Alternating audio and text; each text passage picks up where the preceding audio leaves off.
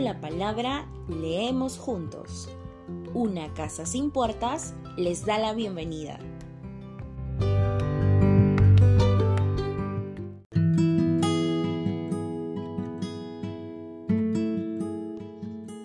Eh, hola, los saluda Manuel Alonso Navazar y deseo compartir con ustedes dos breves comentarios en torno a los poemas Palabra de Guerrillero y dos preguntas del poeta peruano Javier Herot.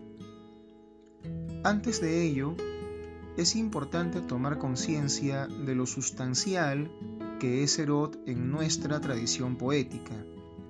No en vano es considerado por muchos entendidos como el iniciador y máximo representante de la denominada generación del 60, integrada por un grupo de jóvenes poetas que se trazaron como objetivo renovar la poesía que hasta fines de los años 50 se venía cultivando en el país.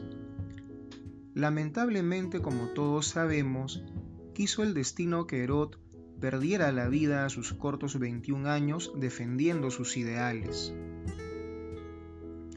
Precisamente el poema Palabra de Guerrillero pone en evidencia aquellos ideales que Herod defendía, ideales revolucionarios que estaban encaminados, según su punto de vista, a hacer del Perú un país más justo e igualitario.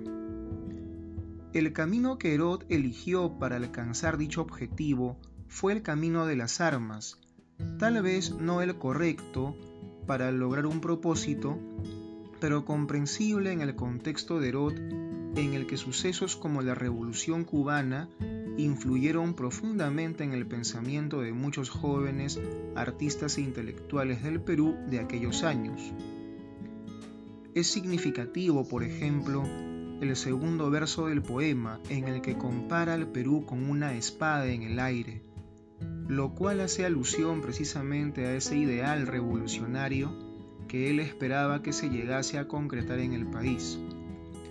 Un ideal que, tal y como dice más adelante, no duda en defender incluso con su vida. Asimismo podemos ver que hace referencia a unos traidores que no serían otros que aquellos que ven con buenos ojos a un sistema que sumen la pobreza social y económica a gran parte del país. Por otro lado, el poema Dos Preguntas puede ser visto también como una manifestación de esa indignación que el poeta siente frente a esa indiferencia de aquellas personas que no quieren ver o notar la pobreza y desigualdad que existen en su propia patria. De allí que pregunten los siguientes versos, ¿por qué será que todavía existen infelices que nos hablan de una Lima señorial, antigua, colonial y bella?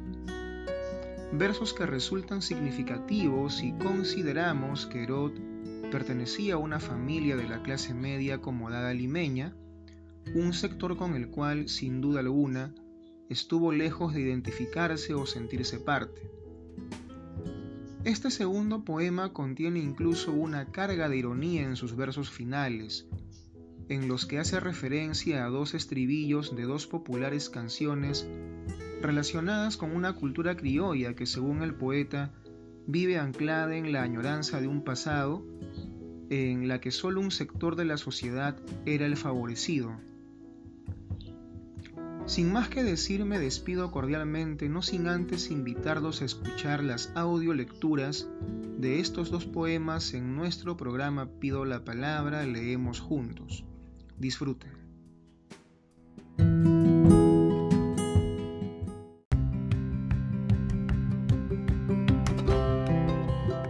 Hemos escuchado el comentario del escritor Manuel Alonso Navazar.